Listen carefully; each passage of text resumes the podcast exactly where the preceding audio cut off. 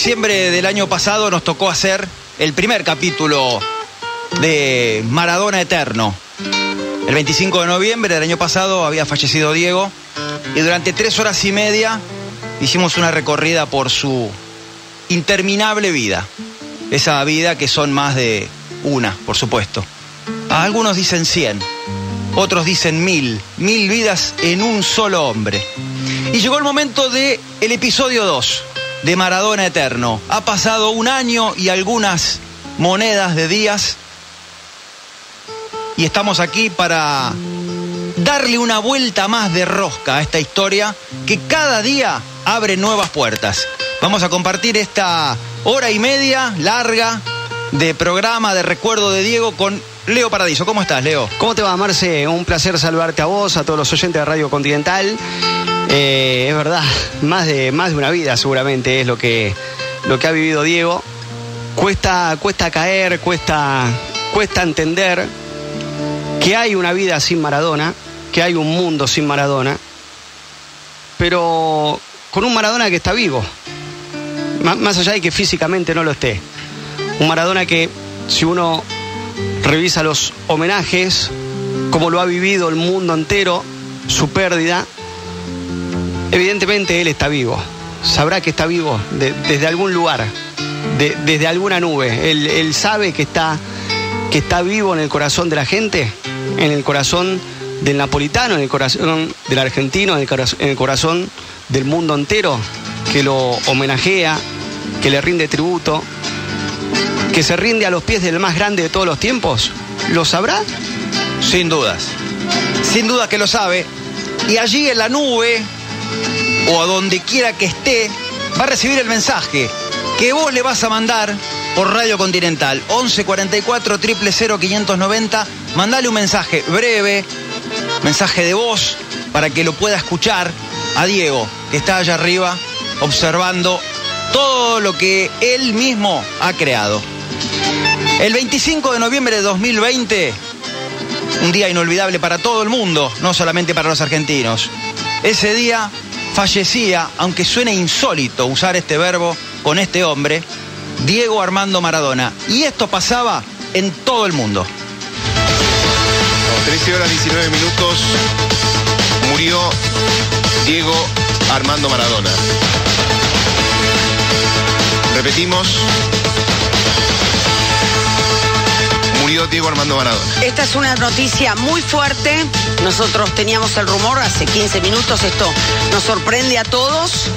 No queríamos decirlo hasta tenerlo confirmado y lo tenemos confirmado por su abogado Matías Morla.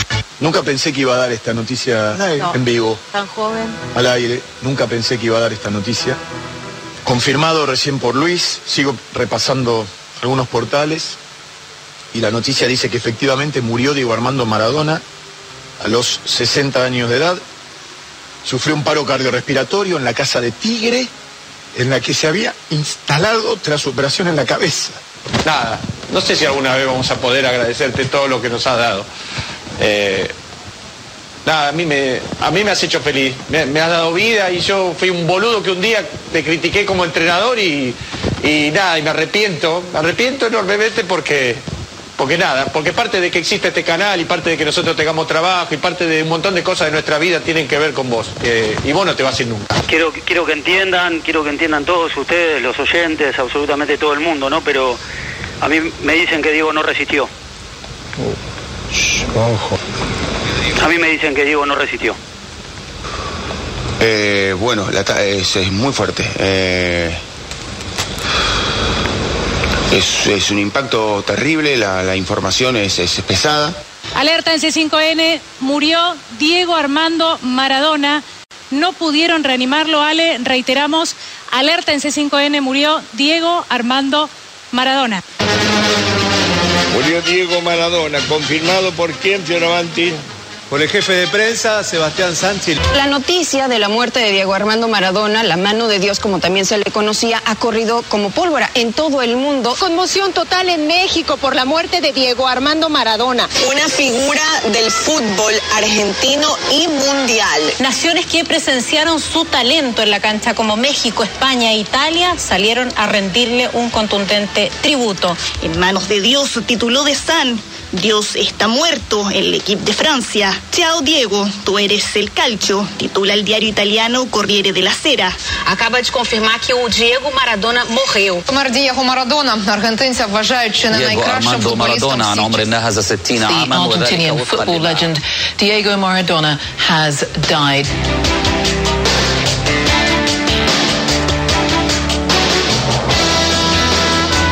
Todo quedó inmóvil, todo, todo menos una sensación.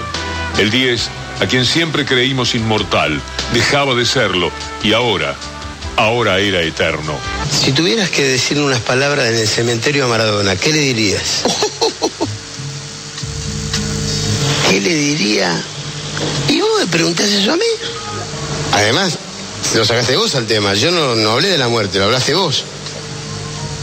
Gracias por haber jugado al fútbol. Gracias por haber jugado al fútbol.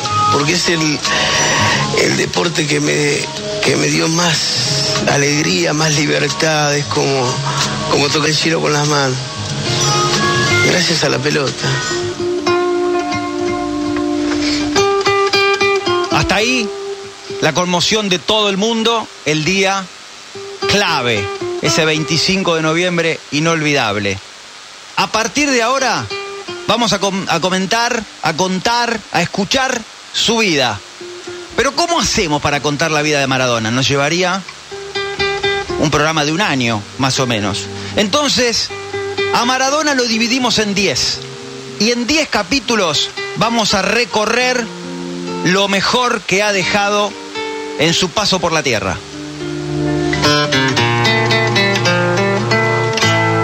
Un cebollita en primera, después de jugar algún tiempo la Estrella Roja de Fiorito, en 1969, Dieguito, Dieguito Maradona ingresó a Argentino Junior para integrar un equipo infantil mítico en la historia del fútbol criollo, los Cebollitas. El 20 de octubre de 1976, con, con solo 15 años, se convirtió en el jugador más joven en debutar en primera división, entrando en el segundo tiempo de aquel partido entre Argentinos Juniors y Talleres de Córdoba. Aunque millones de personas dicen haber visto aquel debut, solo se vendieron 7.737 entradas en el viejo estadio de Juan Agustín García y Boyacá. Nombres propios importantes de aquel debut, como el de Juan Carlos Canción Montes, el técnico que lo puso, Rubén Aníbal Giacobetti, el jugador por el que Maradona ingresó en el entretiempo, y el salteño Juan Domingo Patricio Cabrera, volante de talleres, al que Diego, sí, de movida nomás, le hizo el famoso primer caño. Y mi, viejo fue a trabajar, me pedí ir a trabajar y fue a trabajar y, y salió antes. Salió antes, yo me fui en el tren, en el tren tomé el 44, 135, eh, Boyacá y Jonte, y ahí nos encontramos con los jugadores de Argentina. Claro, los jugadores de Argentina me miraban a mí con el pantalón de corredor y decían, eh, este, este, este se equivocó de, de placar. ¿Qué placar si no teníamos ni placar? El capítulo 2 es un adolescente en la selección.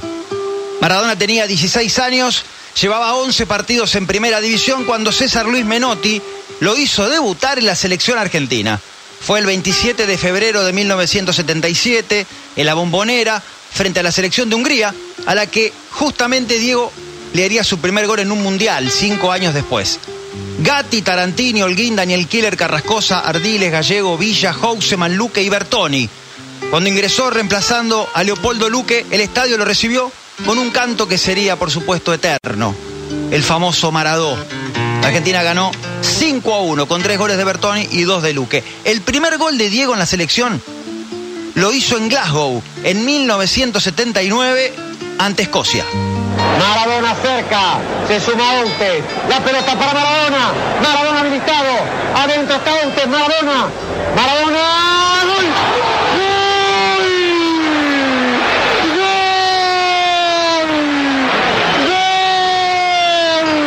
gol argentino, Maradona 25, cuando todos esperaban el pase, cuando el arquero Fonja del centro, cuando toda Escocia estaba convencido que Podía disparar, allí Maradona se lo puso contra el primer palo, a los 25 Maradona, Argentina 3, Escocia 0. Y el capítulo 3 de esta vida única de Diego son las madrugadas juveniles. A fines de agosto de 1979, la sociedad futbolera argentina sufrió un cambio profundo en sus rutinas. Los despertadores sonaron cómplices en plena madrugada. Había que levantarse, sí o sí había que levantarse, para ver al extraordinario equipo juvenil que terminó ganando el Mundial de Tokio. Diego fue el capitán y la gran figura de ese equipo mítico que tenía Sergio García, Carabelli, Simón, Rossi y Alves, Barbas, Rinaldi y Maradona, Escudero, Ramón Díaz y Calderón. Ganó los seis partidos que jugó.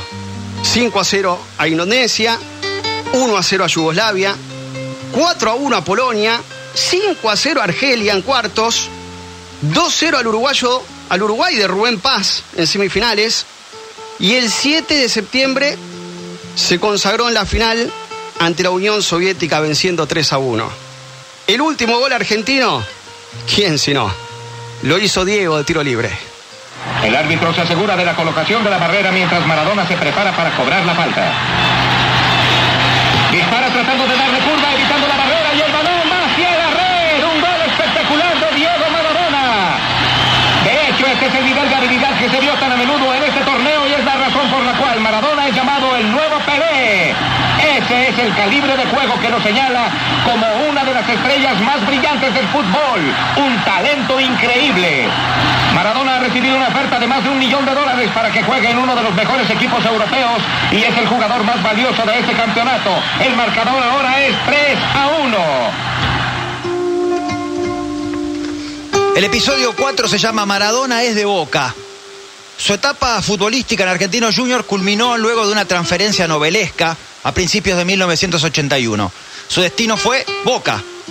Ya había tenido alguna que otra historia con Boca. Una vez el pintoresco arquero Hugo Gatti había dicho en una entrevista previa al partido ante Argentinos que Maradona era un gordito y Diego le cerró la boca con cuatro golazos. La única vez en su carrera que hizo cuatro goles en un partido en Argentina, Diego se los anotó a Boca. El equipo dirigido por Marzolini ganó el campeonato del 81 con la dupla Maradona y Brindisi como la gran explicación del logro. Maradona le hizo un gol antológico a River en una bombonera en penumbras y esa noche se ganó la idolatría para siempre. Qué bien, qué bien, qué bien Córdoba. Arranca con todo por derecha y atrás viene Maradona para el tercero. Siempre Córdoba. Se frena, se demora. Permite que se acomode River. Viene para Maradona. La domina cara a cara. Escapa. Ta, ta, ta, ta, ta, ta, ta, ta, ta, ta, que sea, que sea, que sea. Gol, gol, gol, gol, gol, gol, gol, gol, gol, gol, gol. ¡Gol!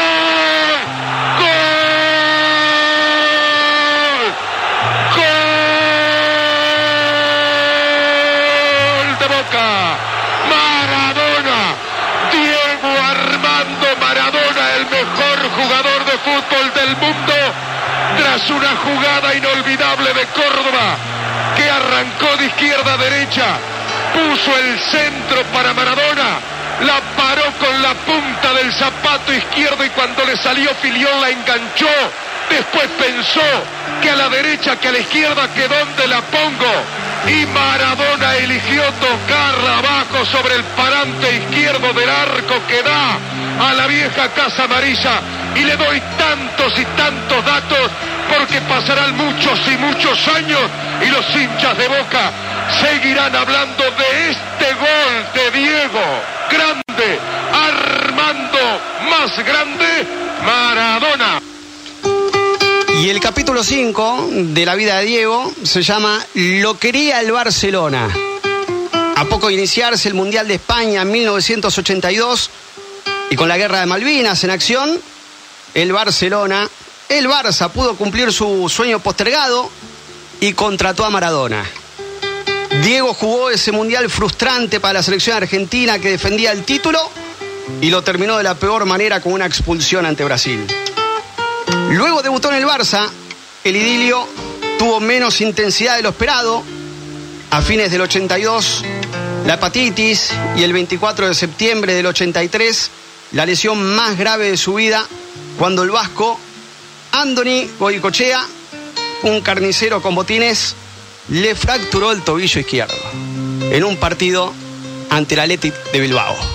Eh, la lesión tenía un nombre que era Goicochea, pero, pero a través de estos nueve días, o sea, me puse a pensar un montón de cosas y, y por sobre todas las cosas yo sé perdonar y, y lo perdono a Goicochea. Yo sé de que no es ningún santo jugando al fútbol, pero tampoco puedo vivir con un rencor hacia, hacia este muchacho que como fue Maradona podía haber sido podía haber sido cualquiera porque estaba realmente cabreado por el juego que estaba, que estaba haciendo el Barcelona, que no- prácticamente no lo dejábamos llegar al arco. Llegamos al capítulo 6, Nápoles y el Nuevo Testamento. Maradona dejó el Barcelona en junio del 84. Fue transferido por 8 millones de dólares al Napoli de Italia, donde fue recibido en el estadio San Paolo por 60.000 simpatizantes, solamente para verlo en persona. El Napoli nunca había salido campeón en su historia. Era un equipo pequeño que transitaba las mitades de las tablas con continuidad. Pero con la llegada de su Mesías de Rulos, empezaba a escribirse un nuevo orden en la ciudad de San Gennaro. El 10 de mayo del 87, el Napoli empató en el San Paolo 1 a 1 con la Fiorentina y se consagró campeón de la Liga Italiana. La formación que cambió la historia fue Garela, Bruscolotti, Renica, Ferrari y Volpe China, de Napoli Bagni, Romano Maradona, Carnevale y Giordano, dirigidos por Ottavio Bianchi. El Napoli también ganó la Copa UEFA, hoy Europa League, la Copa Italia, y repitió el Scudetto en el 90, minutos antes del Mundial que se iba a jugar en esas tierras. Maradona y Nápoles, una relación donde la palabra amor queda chiquita. la cosa più grande, grande della mia vita, veramente perché eh, ho vinto qualcosa però il mondo. Eh, no, il problema è che non l'ho vinto ne- nella mia terra, capito?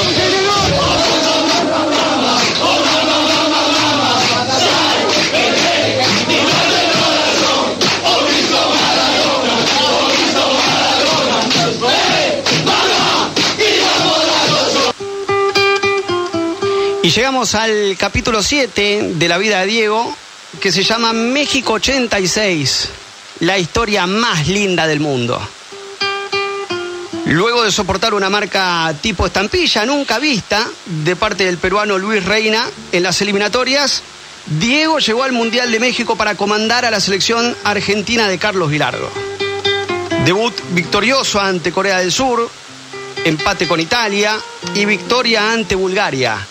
En octavos de final, la selección que para algunos no iba a superar la primera etapa, derrotó a Uruguay 1 a 0 y en los cuartos se cruzó en su camino Inglaterra. El 22 de junio de 1986, Diego Maradona alcanzó la inmortalidad. Primero hizo un gol con la mano y cinco minutos después cristalizó el sueño de todos los pibes del mundo que alguna vez quisieron hacer un gol. El gol más fantástico de todos los tiempos. El partido con Bélgica mostró otras dos joyas de Maradona y un rendimiento extraordinario del equipo. Argentina llegó a la final contra Alemania, todavía federal. El Estadio Azteca latió en contra, pero los 114.000 espectadores terminaron aplaudiendo al equipo de Maradona que venció 3 a 2. Argentina campeón del mundo. Maradona, Maradona campeón del mundo hablarle a mi mamá es, muy difícil. Para mí es muy difícil, José María, porque hablarle por radio yo no quisiera tener acá al lado mío en este momento porque estamos viviendo momentos excepcionales realmente. Yo sé lo que, lo que ella sufre cuando, cuando le dicen que el nene, el nene juega mal, el nene, el nene esto, el nene el otro. Entonces, hoy el nene estoy seguro que la hizo feliz, entonces los goles que hice son para. Mamá Maradona, adelante usted, por favor. Hola, mamita. ¿Cómo estás, mamá? Mi vida. Te quiero mucho, mamá. También, mi amor. Anda a descansar, mi hijo, que me hiciste la madre más feliz del mundo hoy. Yo juego para vos, mamá. Mi amor, mi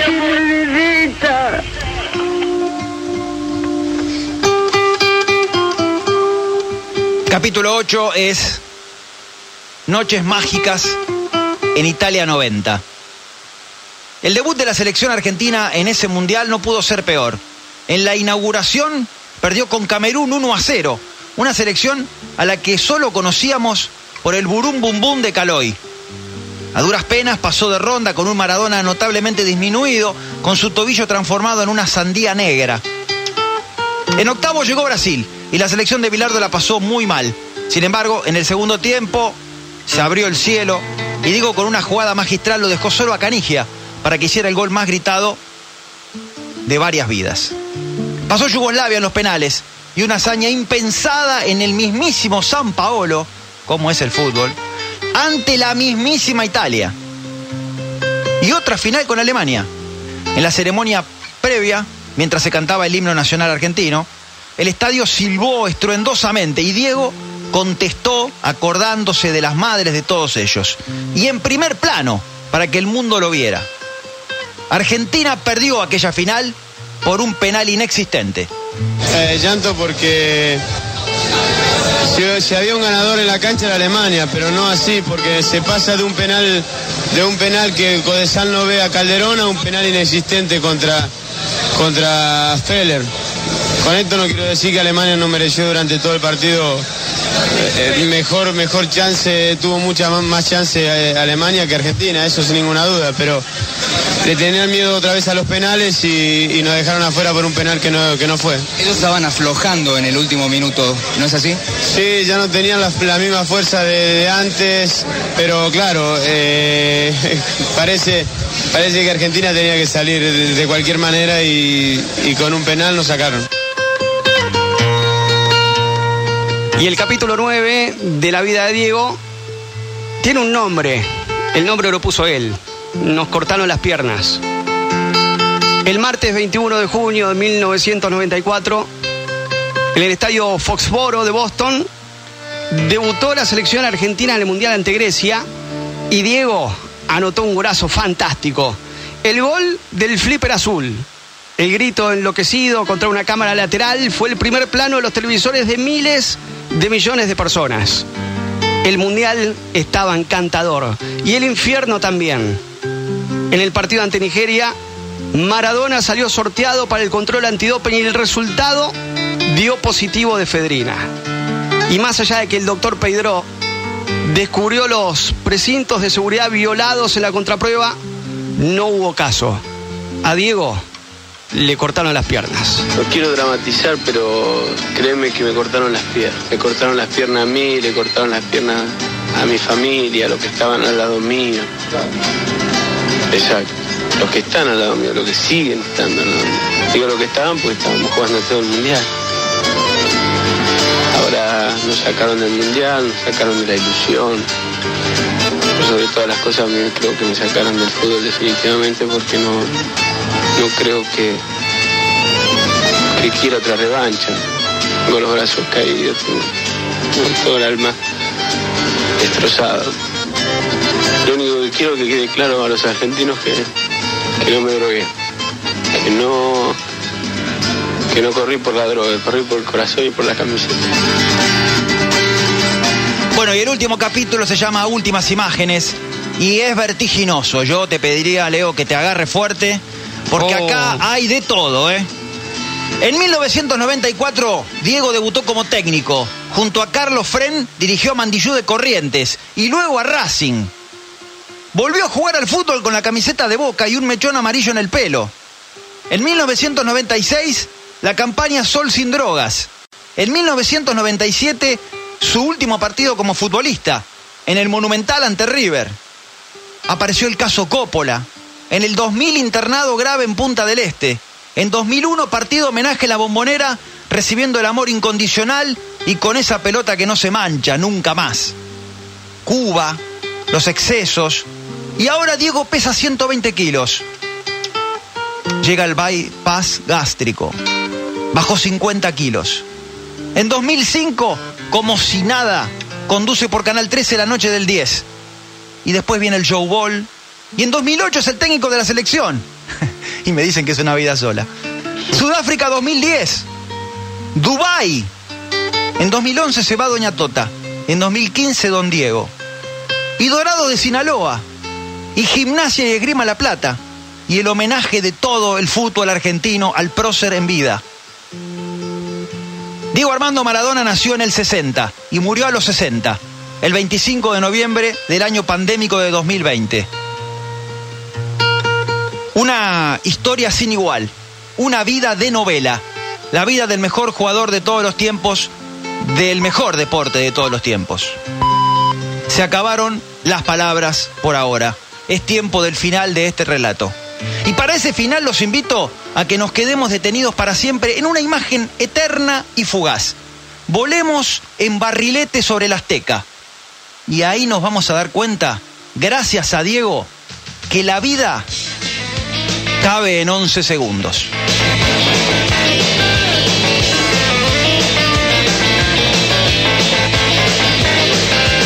Cae del cielo brillante balón, toda la gente y todo el mundo ve una revancha redonda en su pie. Todo el país con él corriendo va, caen las tropas de su majestad y cae el norte de la Italia rica. El mapa dando vueltas no se explica, muerde la lengua de su agua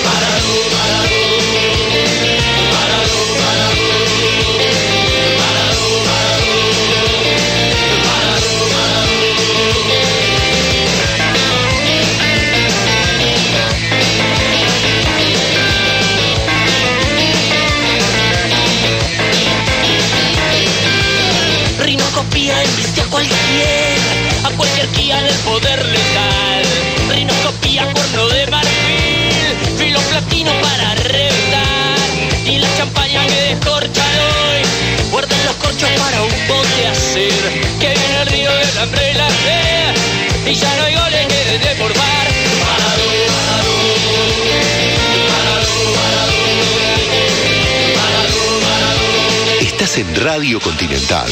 Quédate.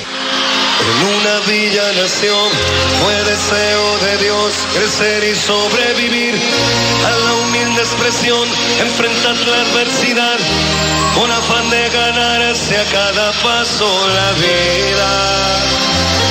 En un potrero forjó una zurda inmortal con experiencia, sedienta ambición de llegar de cebollita.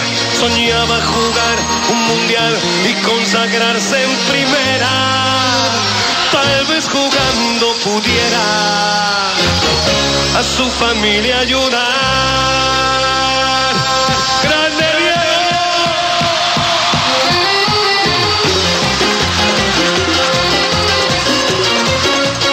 Hola Diego, yo soy contemporánea tuya y te conozco desde que debutaste a los 15 años. Me, me despertaba a las 4 de la mañana para por el Mundial de Japón, cuando pasaste a Boca recontenta, soy fanática de Boca. Y bueno, acá estoy viendo un póster que puse hace poco en la pared que me regalaron dos chicos amigos que fueron a la cancha el 30 de octubre, tu cumple, que dice, me niego a olvidarte, jamás te olvidaré, estarás siempre en mi corazón. Gracias por todas las alegrías, por, por Boca, por Argentina. Te quiero mucho y algún día pienso que nos vamos a encontrar. Besos, Silvia de Morse.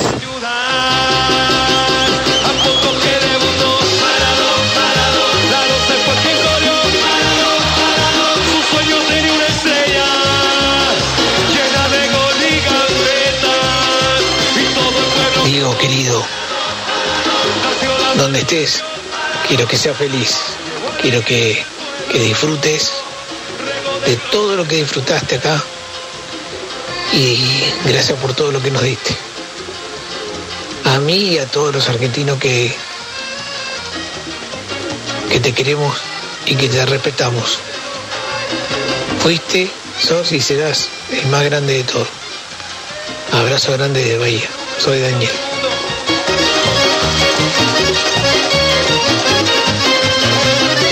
Hola, ¿qué tal compañeros? Buenas tardes.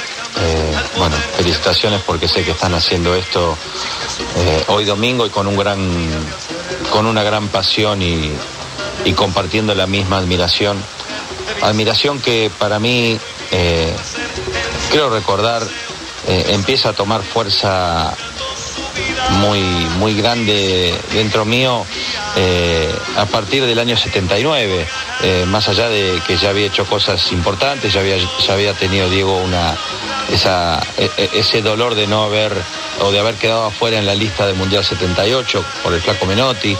eh, pero con el Mundial 79, el Mundial de Japón, eh, esas levantadas a las cinco y media de la mañana, ese primer 5 a 0 contra Indonesia, donde hace un gol que, es muy difícil de explicar cómo a alguien se le ocurrió hacer la- lo que hizo Maradona en uno de esos goles. Eh, el Mundial que hicieron junto con Ramón Díaz, que fue fantástico, pero, pero bueno, pero él ya empezaba a ser distinto a todo. Eh, en el 81 me hice, me hice de boca por Maradona, quería que salga campeón Boca. Eh, eh, en el 82 empecé a, a- tener conciencia que existía un club muy importante en el mundo, que era el Barcelona, y, y que tenía los mismos colores que, que- mi camiseta, que la de San Lorenzo, pero entonces me hice del Barcelona por, porque Diego estaba en Barcelona. Eh, después eh, odié a Andónigo Goicochea porque un día lastimó a Maradona. eh, y bueno, y después ya todo lo que es mucho más público, eh, eh, esa obra imposible de repetir que hizo en el Napoli, ese mundial imposible de repetir que vivimos eh, en, México. y un montón de cosas. Bueno, después tuve la oportunidad de, conocerlo cuando, cuando ya trabajaba en el programa de Tinelli y, y hasta de compartir en algún momento alguna canchita. Hasta que un día eh, ahí en el programa yo usaba unas gorras que, decían Diego eh, y le regalé una gorra y un día me entero viendo un noticiero y, con recortes de algunos diarios que participando él de una de un reclamo popular por, por la calle, eh, alguien le había manoteado la gorra y se armó un despelote y en, los noticieros salía Maradona, protagonizó como que había protago- prota- protagonizado un incidente y la realidad es que después, y, y después tuve el recorte del diario La Razón, creo que era, hace muchos años de esto. Eh, no, lo que pasa que alguien me manoteó la gorra y entonces ahí lo salí a correr y se armó todo ese lío. Y esta gorra me la había regalado mi amigo Diego Díaz. Bueno, cosas que, que, que contándolas me, se me llenan los ojos de lágrimas o, o, cuando en el 90 y, verano del 96 yo trabajaba para, para Canal 2, para América, eh, y era cronista de un programa de, de- programa de Graciela Alfano, el Periscopio se llamaba. Eh, y ahí el canal necesitó mandar de urgencia a alguien para, para que él cuente en una cámara lo que había dicho para revista Gente cuando confesó por primera vez su, adicción y, lo hizo en detalles, en un suplemento que sacó revista Gente, América lo tenía contratado, eh, necesitó inmediatamente que, esas, que esa nota de revista estuviera en un programa de televisión con una cámara grabada, Maradona diciendo lo mismo y, bueno, la gente de América se desesperó, lo llamó a Maradona Punta del Este, a Coppola. eh, y América tenía en ese momento, bueno, un- una cantidad de, periodistas dentro del, canal y, y Maradona no quiso que vaya ninguno, quiso que vaya un tal Diego Díaz. Eh, y entonces yo salía de trabajar un, un día a las 7 de la tarde y me agarraron casi de los pelos, me mandaron al, al, aeroparque Jorge, Newbery para que saliera rumbo a Punta del Este con el, el suplemento de la revista Gente. eh, para hacerle la nota donde Maradona tenía que repetir todo y porque era porque Diego quería que yo fuera el que le fuera a hacer la nota y no los periodistas Guillermo Andino y compañía eh, que podían haber viajado. Bueno, nada, todo un montón de cosas que hacen que el virus Maradona eh, no deja lugar a que entre ningún otro. Eh, apareció un tal Leo Messi, ¿no? Un extraterrestre y, y bueno, y nada me lamentablemente, ¿no? Me provoca la- la- las mismas sensaciones que era Diego verlo con la camiseta eh, de- seleccionado y, ver todas las imágenes que sigo viendo. El gol a la Juventus con el Napoli es una cosa que no, no, no, no se puede, no se puede imaginar, no se puede repetir. Yo siempre digo, le digo a veces a mis compañeros, Marcelo es testigo, a mí lo que muchas veces me admira o me, me- me- saca de eje es cómo a alguien se le puede ocurrir hacer o intentar hacer algunas cosas. El gol de la Juventus es un gol que, que- en el momento que uno piensa, voy a patear al arco, alguien tiene que decirle no, alguien tiene que detenerlo y decirle no, no, no, mirá que la pelota no va a bajar. eh, va a bajar atrás del arco. No, bueno, bajó en un ángulo y definió un partido eh, nada menos que contra la Juve. Bueno, y como esto podría seguir hasta las 10 de la noche, pero bueno, el programa es de ustedes.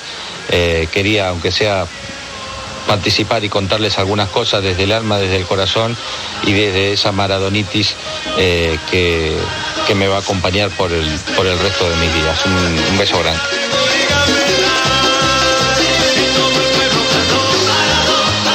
Ahí estaba Diego Díaz dejando su testimonio con relación a, a lo que significó Diego en su vida.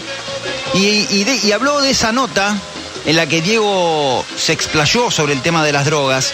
Y si querés, vamos a escuchar un pedacito Sí, de eso. Sí, en, en la revista Gente. En la revista Mano a mano. sí. Detalles de lo que ha sido la otra cara de Diego, ¿no? Sí. La gloria con la pelota. Claro. Devoto con la droga. en la droga. Por falta de afecto, por carencias económicas, por, por tenerlo todo de repente. Mm, pasa mucho más por eso, ¿no? A mí, a mí me pasó por eso, por tenerlo todo y por, por querer, eh, por querer aburguesarme en tener, en tener todo y ya no, ya no buscar ningún techo más. Después te das cuenta que, que realmente el techo, el techo es el, amor hacia Dalma y Janina, a recuperar a tu mujer, a recuperar amigos, a estar con vos, poder hablar, poder hablar cara a cara ahora, Dieguito, en tu programa, que me parece fantástico. Esto es, esto es recuperar cosas. Vos caes y caes, no te preguntes por qué. Por eso yo digo a los chicos, se cae, se cae porque la droga, por eso yo le hablo a los caretes a los hipócritas, está a la vuelta de la esquina. Si pasamos, si vamos acá, si vamos acá, que acá es terrible, no se habla de droga, encontrás droga. Encontrás droga, Dieguito, y a la vuelta de tu casa encontrás droga, y a la vuelta de la mía encuentro, en tu encuentro droga. Entonces, ¿por qué vamos a, por qué vamos a, a- a- a esconderle cosas a los chicos? ¿Cuándo fue exactamente el momento? No, yo la probé en, en- en Europa y, y bueno, me enganché, me enganché muy mal. Pasé muy malos momentos, pero, pero lo que le quede, lo que le quiero que, que- quiero que quede claro a los chicos es que en la droga se entra, se entra por entrar, por decir a ver qué pasa, por ser vivo quizás. No sos vivo, no sos vivo. De entrada por ahí te dan. oh, oh. ¿Qué se siente al tomar cocaína por primera vez? Se siente explosión, se siente explosión, pero yo la explosión también la. Más explosión que hacer un gol. No, no, no, exacto. No hay nada, no hay nada más explosión que hacer un gol. No hay nada. Maradona no es una persona cualquiera. ¿Cuántas confesiones, no? Qué bárbaro, ¿no? Extraordinario. Más Sí, sí. explosión que hacer un gol. Imposible. No, no existe. Me, Imposible. me encantaron los dos primeros, más allá del mensaje de Diego, ¿no? De Diego Díaz. Me encantaron los dos primeros mensajes. Hablale al cielo. Dejanos un audio en nuestro WhatsApp, que es el 11 triple cero, no, 11 44 triple cero 590, te repito, 11 44 triple cero 590, dejale un mensaje al cielo, saludalo a él. Hola Sí, Diego, hablale a Diego. decile lo que quieras. Hablale a Diego. Vamos a, a meternos ahora en un salpicadito de audios por todos los lugares que ha transitado Maradona, por todos los programas, por todas las situaciones que vivió. Eh, ¿Y cómo se puede explicar lo que genera este hombre, no? Y lo digo en presente, porque el genera no, nunca se va a transformar en generó. Lo va a generar para siempre. En un libro de los tantos que se ha escrito sobre Diego, llamado Maradona Iconografía de la Patria, Gustavo Bernstein dice, impíamente suelen erigirse otras figuras de renombre como eventuales arquetipos criollos. El artificio está destinado al fracaso. Esos personajes solo exhiben facetas parciales de nuestro ser. Maradona, en cambio, no nos oculta nada. En cada uno de sus gestos afloran todas nuestras noblezas y todas nuestras miserias. Cada una de sus frases delata nuestra propia contradicción. Más claro que esto es imposible. Mirá lo que genera este tipo. ¿Te acuerdas del programa de Daddy Urieva Agrandaditos? Sí, claro. Bueno, un día Sí. fue Diego y pasó esto. No le gusta que llore a Diego. Pero bueno, dale, reponete y vamos a disfrutarlo al hombre, papá. Estamos acá. Estoy intentando, pero ¿Eh? estoy con Diego. La única vez que se me va a dar en la vida, creo. Pero ¿cómo es la única vez? Creo. Pero no, boludo, si te, te invitó para el programa y todo eso. Pendejo, por favor, no entendés nada. Y bueno, hacete cargo, es lo que genera bien. Es una maravilla. Y bueno. Nunca me pasó, de verdad nunca. Eh, la respuesta de nadie es fantástica. Ah, sí, sí. hacete cargo, Hacete lo cargo. que genera, viejo. Hacete ¿Qué vas a cargo. hacer? Totalmente. Eh, pocas veces me, me- me pasó de, de quebrarme viendo un partido de fútbol. Pero ¿quién no se quebró con aquel partido de homenaje en la cancha de Oh? ¿Eh? tremendo. Cu- Cuando Tremendo. Diego se, se- se puso ahí en la tarima, agarró el micrófono y dijo todo lo que tenía para decir. Casi desde la improvisación, tan genial como improvisado. Fue aquel discurso de Maradona, parado en un estrado de cara a los hinchas y frente a los micrófonos, hizo nacer una frase para todos los tiempos. Esperé tanto este partido y ya se terminó. Ojalá que no se termine nunca este, este amor que, que siento por el fútbol y que no termine nunca esta fiesta, que no termine nunca el amor que me tienen. Les agradezco en nombre de mis hijas, en nombre de mi vieja, en nombre de mi viejo, de Guillermo y de todos los jugadores de fútbol del mundo. El fútbol es el deporte más lindo y más sano del mundo. Eso no le quepa la menor duda a nadie. Porque se equivoque uno, no, no, no tiene que pagar el fútbol. Yo me equivoqué y pagué. Pero la pelota no, la pelota no se mancha.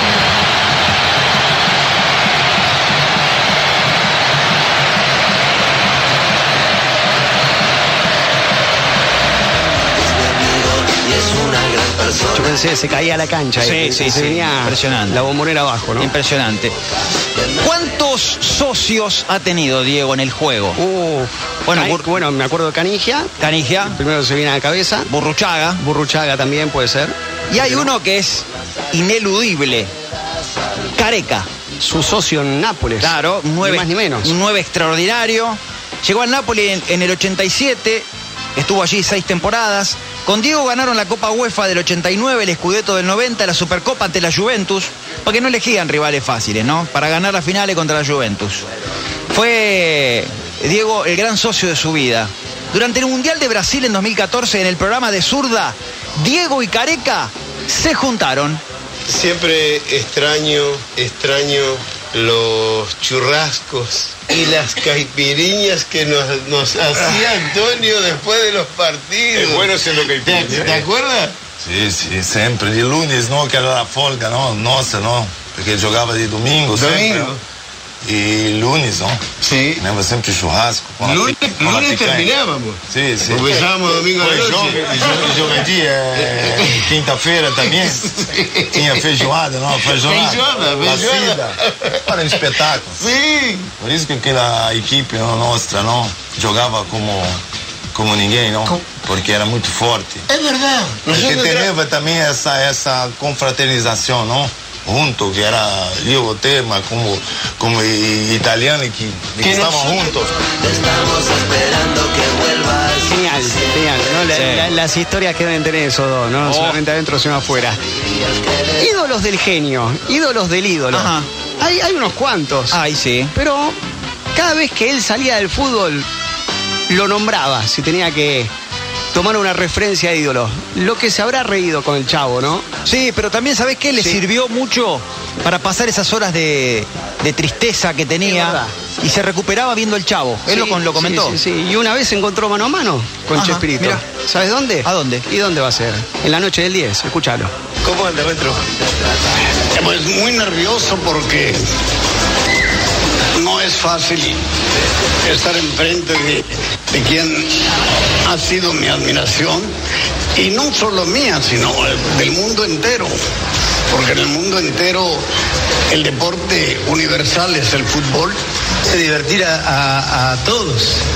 O sea, yo lo que veo de- del chavo, que tiene un humor, un humor que es sano, que es lindo, que es, que es divertido.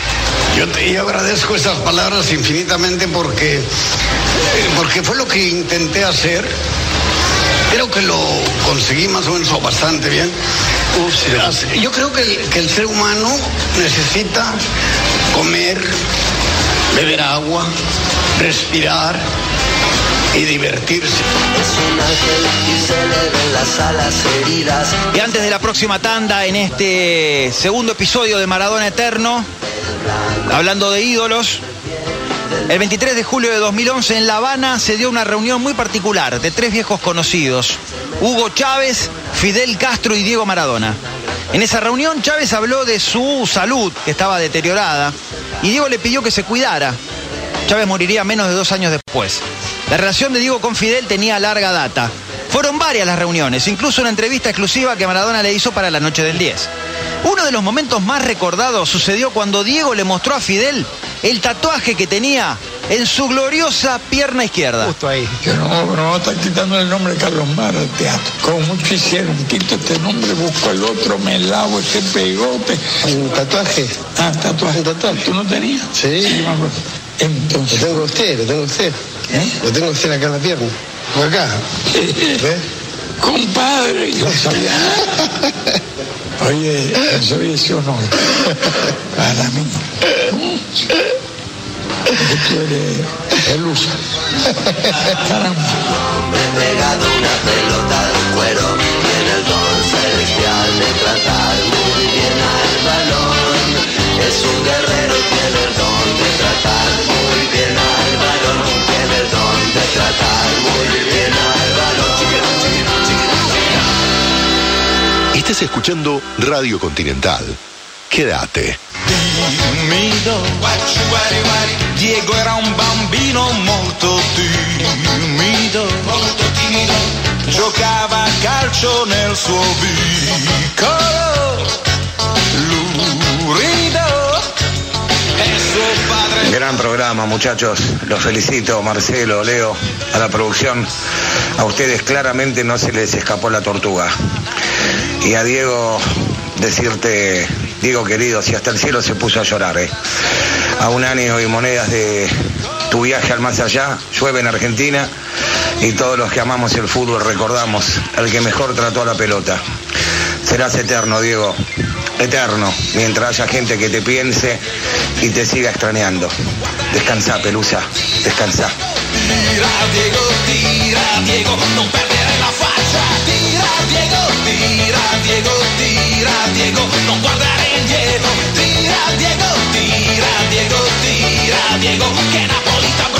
Hola, hola, Néstor de Luján, Néstor de Luján.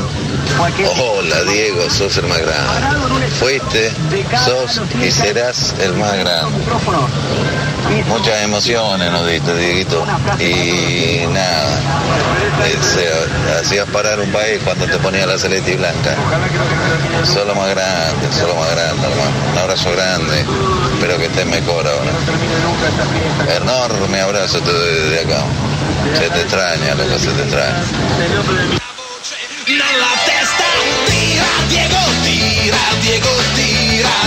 Hola, ¿cómo les va muchachos? Yo a Diego lo conozco desde que tenía 10 añitos. Me levantaba temprano, teníamos tele blanco y negro. Y 42 años te seguí, Diego. Se me fue, se me como parte de mi vida. Pero como dijo una señora que recién habló, te voy a encontrar arriba. Y ahí sí te voy a conocer personalmente. Solo va, Diego. Te quiero mucho. Sembra incredibile,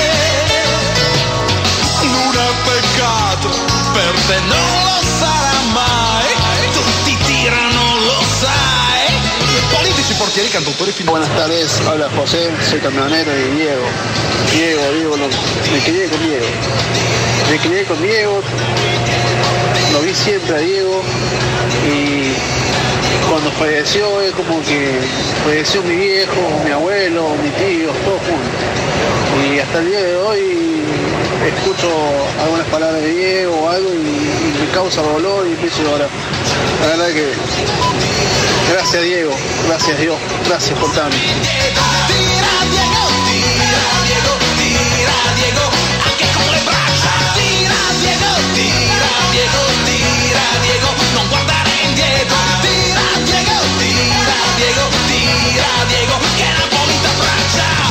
Devenir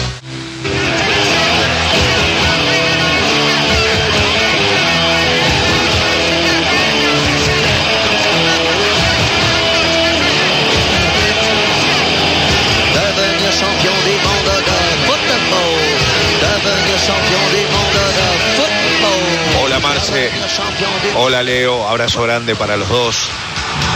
En este, en este homenaje interminable a Maradona, lo más lindo de todo es que lo podamos seguir recordando como si estuviese acá con nosotros, acá al lado, vivo.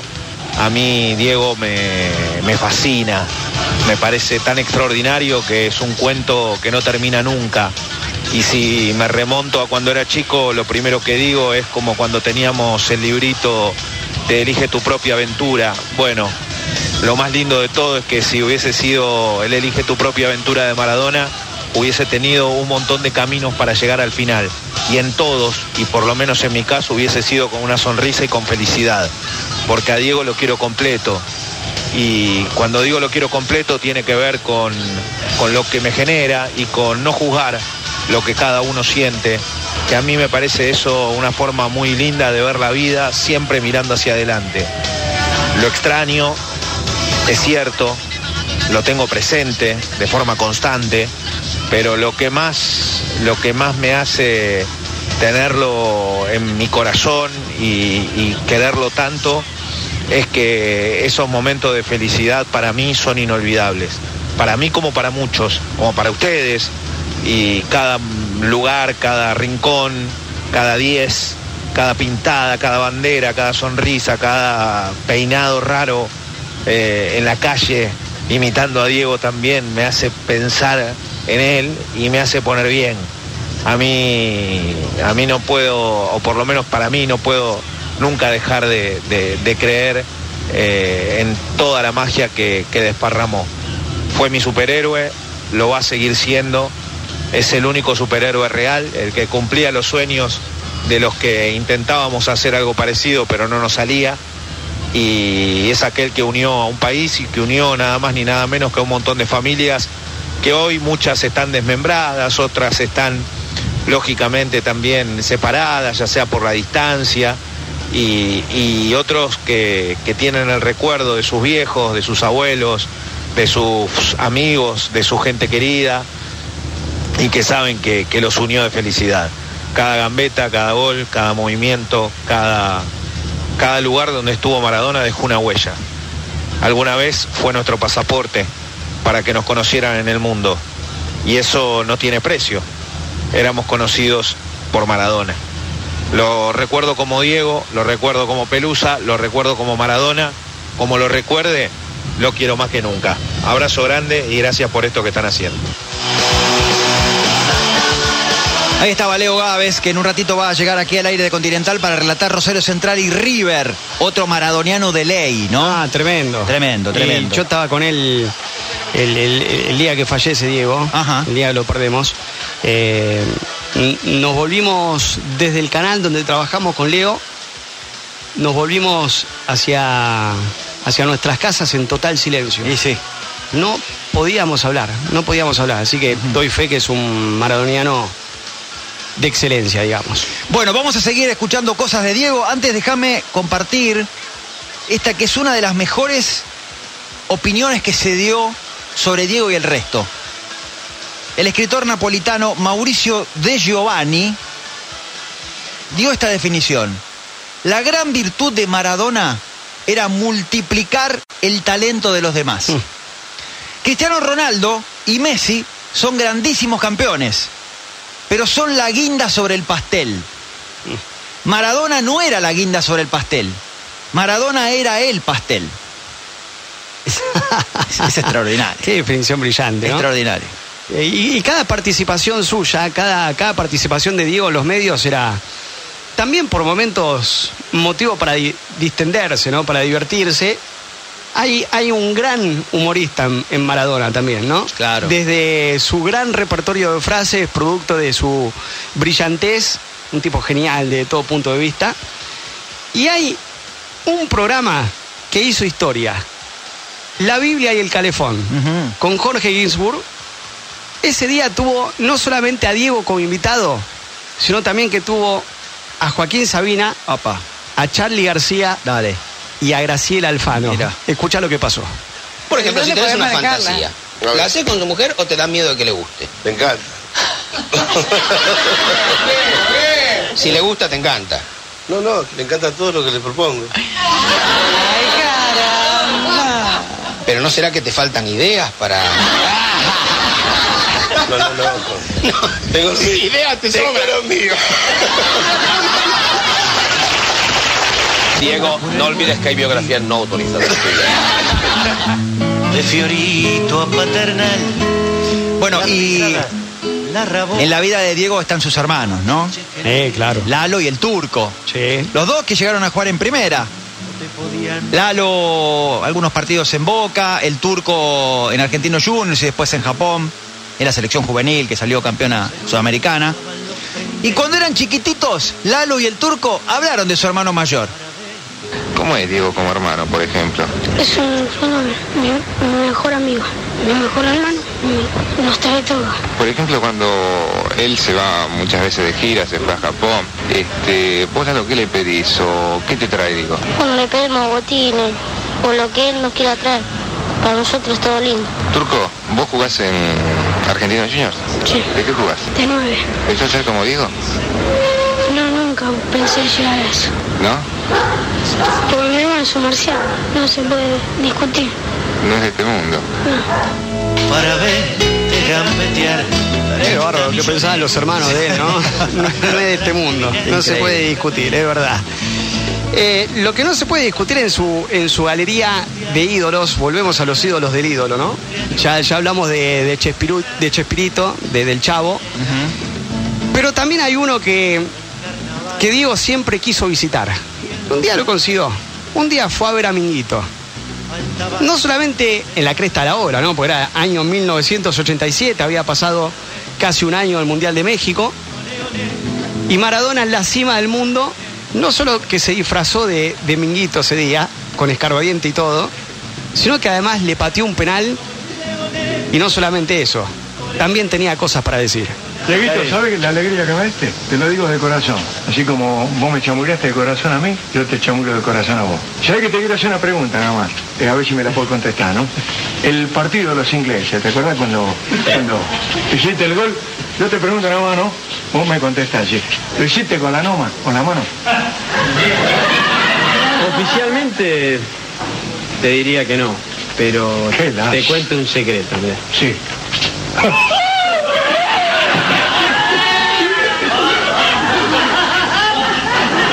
Mozzarella. Y en la calle. Y de Minguito a Porcel. En la, la película de 1981 Te rompo el rating, Porcel, personificando a Jorge Fettuccini, tiene una escena con Diego. Allí trabajó Javier Portales haciendo el señor Bocini, por la bocha. Claro. Y también Moria Kazán. Escuchemos, a ver. Exclusivo para Canal 8.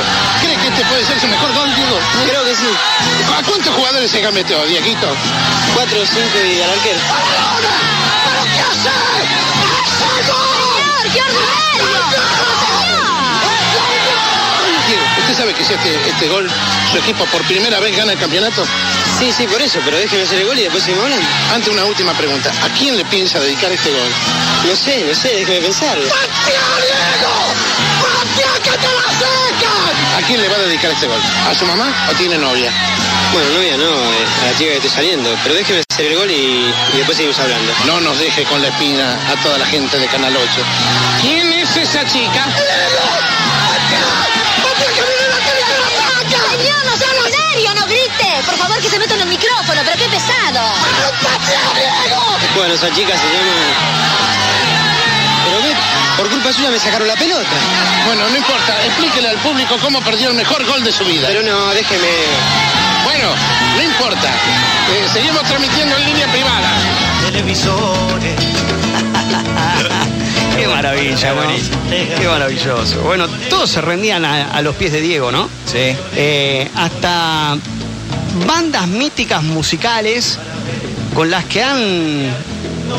Con los que Diego ha compa- compartido en algún momento un escenario, alguna foto o algún momento de intimidad.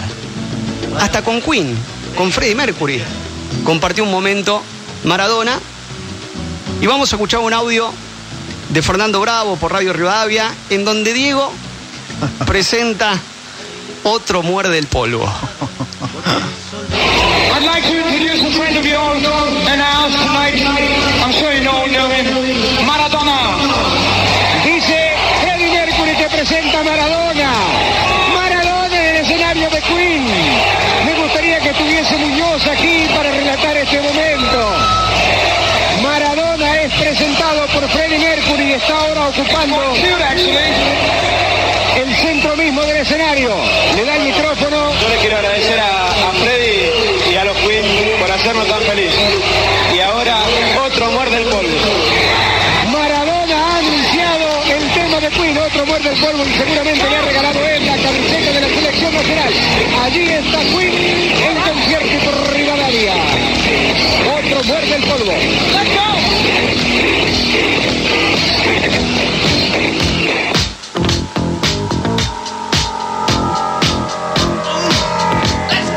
Estás escuchando Radio Continental. Quédate. Si yo fuera Maradona, viviría como él.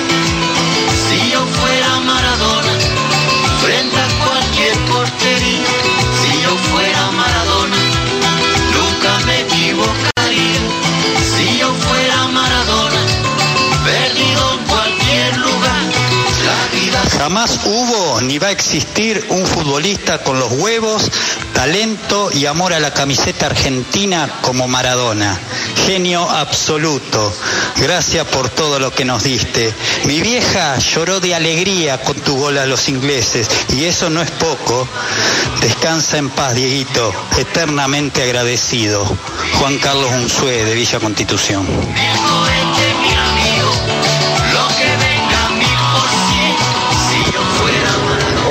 De Continental, buenas tardes. Eh, Andrés, camionero de Mendoza. Dieguito, genio, capo, maestro. Hay un cuento de Eduardo Sacheri que se llama Me van a tener que disculpar. Creo que es mi forma de explicarte lo que siento por vos. Genio absoluto todos los tiempos. Te debo mucho más que el fútbol, te debo, te debo mucho, te debo una alegría inmensa que no voy a olvidar nunca en mi vida. Eso es que, hago alusión a ese cuento, porque él dice que debe conservar el deber de la memoria. Y yo creo que Diego no va a morir nunca mientras está en la memoria de todos los argentinos. Buenas tardes y buen programa.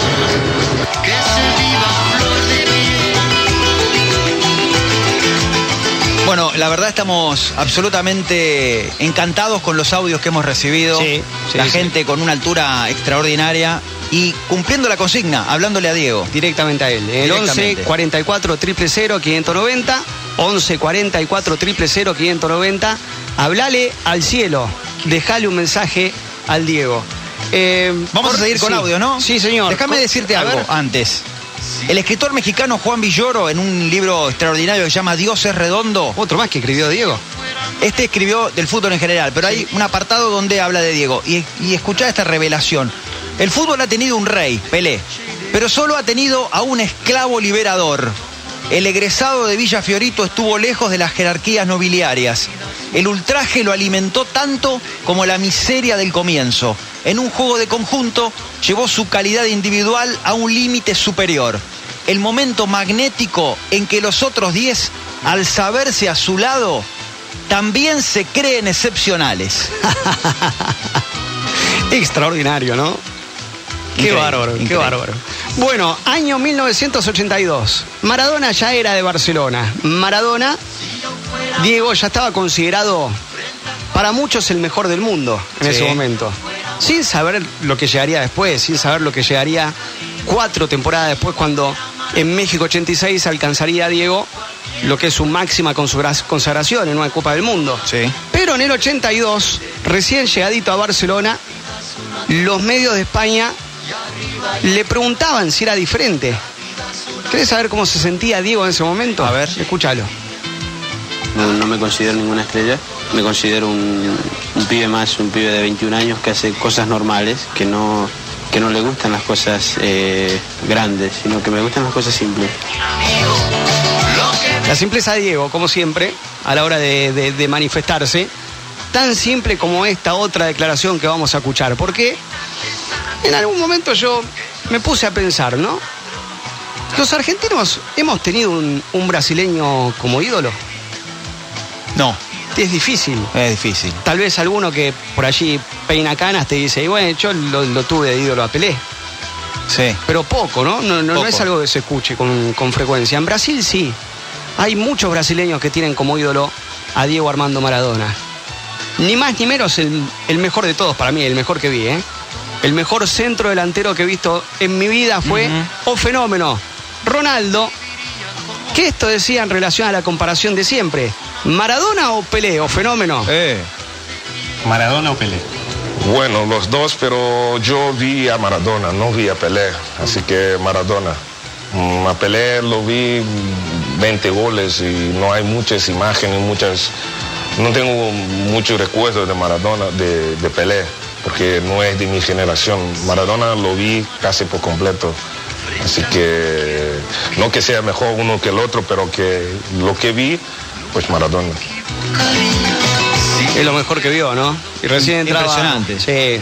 Gastón Ibáñez, recién nuestro productor de entrada, y nos decía: no se olviden de- del día que se puso Renato Gaullo, la, Argentina. Sí. Siendo Ah, claro, técnico del gremio de Porto claro, Alegre, ¿no? ni hablar. Sí, sí. Eh, Esto despierta también en un país, esto despierta, digo, en un país que es rival de toda la vida nuestro. Ni hablar. Insólito realmente. Hay más. Hay más. ¿Cómo le pegaron en México 86 también, no? Era una murra detrás de otra. Oh. Era otro fútbol, además. Era ¿no? otro fútbol, había, cámaras. había menos protección por parte de los árbitros. Lo que cobró en ese partido con Corea. Descomunal. Los coreanos eran una máquina de revolear murras de un lado y del otro. Diego revolcado por el piso, ni así lo podían parar. Y Diego después se quejó, obviamente, los arbitrajes, lo poco lo cuidan. Ya en esa época aprendí a declarar, escuchar. Mira, desastroso realmente, porque a mí me duele decirlo, a mí me gustaría elogiar a los árbitros. Que nadie, que si algún árbitro me está, me está viendo, me está escuchando, me gustaría elogiarlos realmente, porque eh, si fallan, todos pueden fallar, pero no se puede fallar en defender al fútbol, porque en definitiva es lo que a la gente le gusta.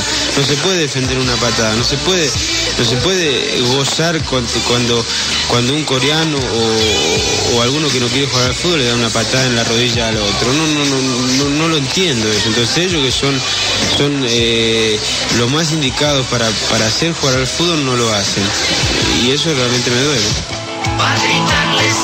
Mirá vos, quejándose de los árbitros, que lo cuidaban poco y nada, ¿no? Hablando de árbitros, vamos a hacer algo al aire, porque esto se me ocurrió ahora. Vamos a, a meter el audio 30 ahora, y después seguimos con el orden, porque también tiene que ver con algo especial que tiene a un árbitro en el medio. En octubre del 95 Maradona volvió a Boca oficialmente, después de 14 años. Bueno, ¿se acuerdan, no? Lo que pasó, la sorpresa de las hijas que salieron desde una caja en la mitad del campo. Y en el final del partido ante Colón y aquel episodio con Julio César Torresani. El huevo. No podía faltar. No. Bueno, digo, ¿qué le pasó a Torresani? No, no entiendo. No entiendo a la Molina primero. A mí me echó Maradona. A mí me echó Maradona. Y, y después lo que diga Maradona, eh, cuando escuche esto, no me importa un carajo. Lo, lo que sí quisiera tenerlo enfrente, a ver si me dice las cosas como me dijo de que después del partido me va a agarrar. Está bien, yo me la banco. Lo iría, lo iría a buscar hasta la casa. Digo, eh, a Torresani le dije en la cancha que yo vivo en Seguro de Habana 4310, séptimo piso. No tengo ningún problema en que me venga a buscar, que me venga a buscar, porque estoy cansado de esto de lo de pico, ¿viste? Estoy cansado de los de pico, que cuando de acá, de acá, son todos guapos. Ahora después cuando hay que poner la cara, quieren separar. No, no, no. Que le pregunten a la Molina a ver si este tiene cara, este Torresani, que no existe. A ver, que le pregunten a, a la Molina si yo no, le- no lo hice, le dije a, a la Molina que no lo eche. Y esto lo juro por mis hijas. Entonces lo vuelvo a repetir, a Torresani. Seguro la Habana 4310, séptimo piso. Y vamos a ver si me dura 30 segundos. Obvio que después fue amigo de Torresani, Sí, ¿no? sí, después terminó todo, todo bien, ¿no? La- Las idas y vueltas típicas de, de Diego. Eh, te quiero meter en Italia 90. Dale, Hay dale. dos declaraciones de Diego durante el Mundial de Italia 90. La primera en la previa. Una previa muy similar a la de México 86. La selección llegaba al Mundial sumamente cuestionada. ¿eh? Pasó en el 86 y la Argentina fue campeón del mundo. Pasaba en el 90 también. Y algo, Diego, presagiaba con respecto a lo que se vivía en la previa del Mundial.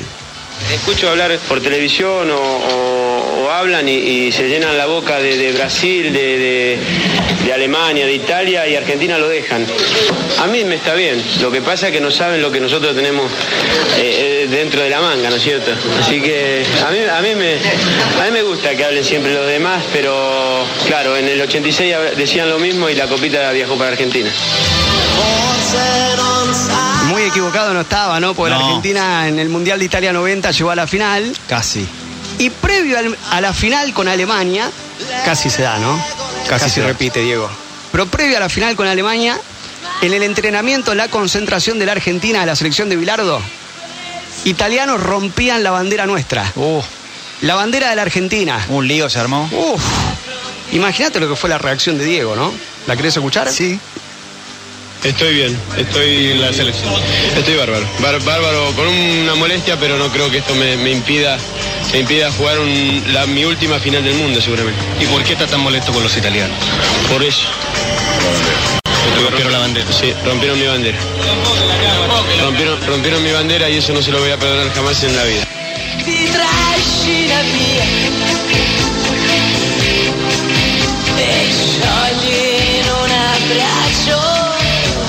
E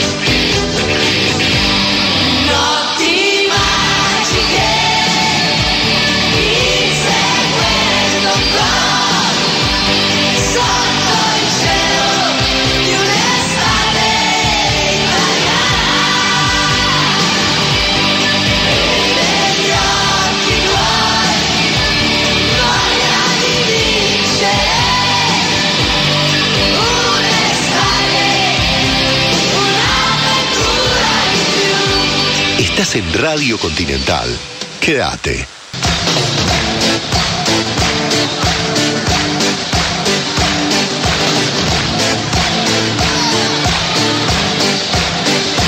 Estás en Radio Continental, AM590.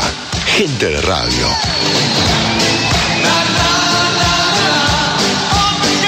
Últimos minutos de Maradona Eterno, episodio 2. Ya se viene la transmisión del partido entre Central y River con Leo Gávez, con Esteban Edul, con Sebastián Errur, con Federico de supongo, eh, con Agustín Supone. Estoy seguro. Eh, así que bueno, quédense aquí en Continental. Todavía tenemos algo más de Maradona. Eh, vamos, ah, mientras escucho esta canción, porque este el grupo Opus que se ha hecho multifamoso Live a partir. Claro, a partir de ese entrenamiento previo de Diego ante el Bayern Múnich, un partido que iba a jugar y empezó a entrenar con esa canción y haciendo jueguitos con la pelota. El poder, todo lo que toca lo convierte en oro, ¿no? Porque eh, no me voy a acordar el nombre de- del grupo o de lo que fuera. Me parece que fue un estandapero o algo así que lo nombró, Diego lo nombró un día en una, una respuesta enojado. Dijo, es lo mismo que si fuera tal. Y lo nombró. como haciendo una alusión, este, un- como una metáfora. y el tipo ese dijo, me nombró y yo el otro día vendí mil entradas más. claro. Qué es bárbaro, increíble, ¿no? increíble. Qué barbaridad. Bueno, eh, vamos- Napoli. tenemos más audio, sí, vamos con Nápoles. Napoli. Con Napoli, sin ese. 259 partidos oficiales, 115 goles, 5 títulos. Sí. Hizo grande un club. Ni hablar, Maradona, ¿no? ni hablar. Eh, lo cómodo que no pudo sentirse en Barcelona, perseguido por la hepatitis, perseguido por aquella lesión ante el Bilbao, lo consiguió en Napoli. Muchos años después, Diego dijo lo siguiente, la primera vez que estuve en el San Paolo, ahora Diego Armando Maradona, me fui llorando, pero también me fui llorando cuando me fui en el año 1991. Una historia realmente de amor con Napoli. Io la prima volta che sono stato a San Paolo, io mi sono andato, mi sono andato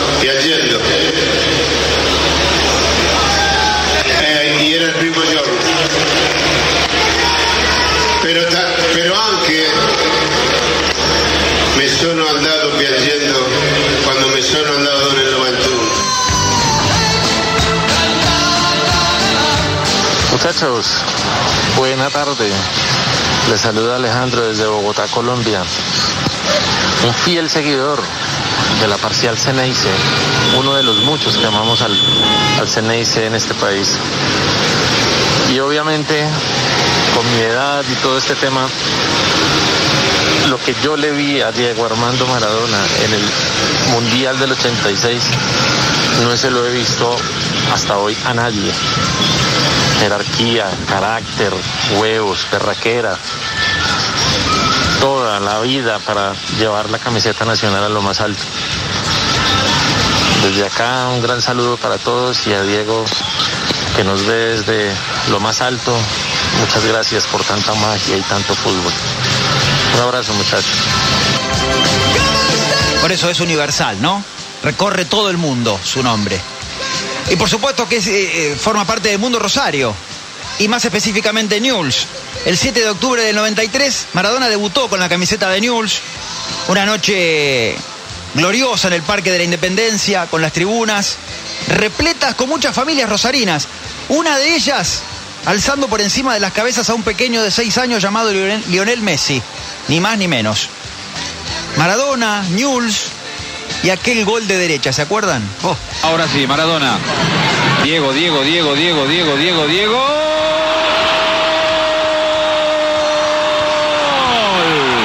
De pie. De pie, señores, de pie. Es el fútbol, es Maradona, es el gol, es el grito, es el reencuentro del ídolo con el fútbol y con el genio. Maradona frota la lámpara. Maradona hace gritar a todo el país. Maradona 1, Emelec 0. Maestro, lo estábamos esperando. Y venimos un poco más cerca en el tiempo, algo más contemporáneo. La selección argentina jugaba en el Mundial de Brasil ante Suiza y ganaba 1 a 0 con gol de Di María. Sí. Era por los octavos de final. Y por la noche, en el programa de Zurda, que Diego compartía con Víctor Hugo Morales, llegaron visitas inesperadas al estudio. ¿Quién llegó? ¿Quién? Roberto Carlos. ¿Querés saber qué dijo? A ver. Escúchalo. Tenemos tiempo para saludar a Roberto Carlos, es insólito, le ha aparecido uno de los más grandes jugadores de toda la historia. ¿Le han puesto micrófono? Lo tengo ya. A señor, por favor. Perdón. ¿Qué tal estás? Mucho gusto. Igualmente. ¿Cómo anda, maestro? Perdón. Perdón invadir la... Qué cosa increíble. Esto no estaba libretado, ¿eh? ¡Qué jugadores! Él sabe, él sabe que todo lo que aprendí en el fútbol ha sido por él. ¡Qué cosa más linda! Es más o menos lo que decíamos antes de, Sí, de- de Ronaldo, sí, sí, ¿no? increíble. Él La- sabe lo que creen, lo que piensan, lo que sienten los brasileños por Diego. increíble. Él sabe que todo lo que aprendí en el fútbol ha sido por él, dijo Roberto Carlos. Bueno, eh, Maradona visitó varias veces a Susana Jiménez. Festejando sus 35 años de vida, estuvo en el programa y contó lo que había hecho con su primer sueldo. A ver. Amor, ¿y te acordás que te compraste con tu primer sueldo? sí, sí, me acuerdo. ¿Qué compraste, Diego? Yo me acuerdo, trabajaba en una empresa de desinfección. ¿Vos trabajabas en una Sí, empresa? ¿Ah, sí, sí, trabajé cuatro meses, pero el Sí. primer sueldo me acuerdo que era... O sea que no fue con el fútbol el primer. No, Ah. no, yo trabajé. Ah. Trabajé, era un, un trabajador. Sí, un trabajador. En una lenteja tenía que decir, siete, ocho pisos hacían cuatro o cinco horas, cuando todos los pibes hacían en una hora y media, pero. Pero, eh, pero sí, eh, me, mm, me fue a buscar mi mamá. Me fue a buscar mi mamá a Pompeya. Yo fui de Avenida San Martín, eh, donde trabajaba debajo del puente hasta que trabajaba en lo de Patiño. Era un dirigente de Argentino Junior. Y me, bueno, me fui hasta, hasta Pompeya, me esperaba mi vieja enfrente de la blanqueada, me la llevé a comer a mi vieja, yo era el primer sueldo eh, espectacular. Compramos dos cosas y se terminó el sueldo.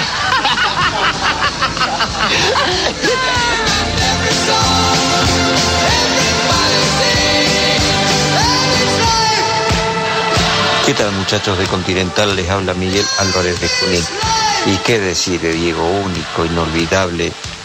No va a haber otro como él. Genio. Número uno en todo. Muy bueno programa.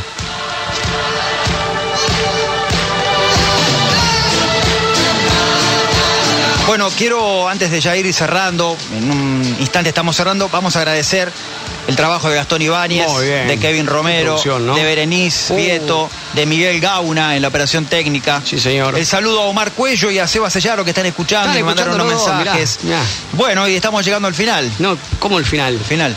Pero. Ah. ¿ya termina esto? Y estamos, sí, ya vamos. vamos eh, Pero juega- si no, pero si River ahora. montón- pero escúcheme, no, eh, estoy indignado. ¿Qué le Si pasa? Ya no tenemos ir, estoy indignado. ¿Por qué? ¿Qué pasa? No hablamos del gol a Inglaterra todavía. El gol a Inglaterra. ¿Pero que se lo estaba olvidando usted? No, no, no. No, no, Leo. Tenemos algo para contar del gol a Inglaterra. ¿Qué tiene? Y con esto cerramos el programa. Un renovado gusto hacer este episodio 2 y vamos por más.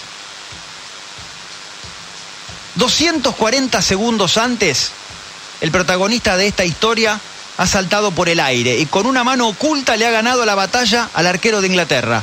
En los cuartos de final de un mundial en el imponente Estadio Azteca. Ahora recibe en su campo una entrega de Héctor Enrique. Y arranca por la derecha, el genio del fútbol mundial. 115.000 personas acaloradas siguen los movimientos del jugador argentino, pero solo dos, los más cercanos a la escena, pueden impedir el avance. Se llaman Peter los dos. Uno Reid y el otro Beardsley.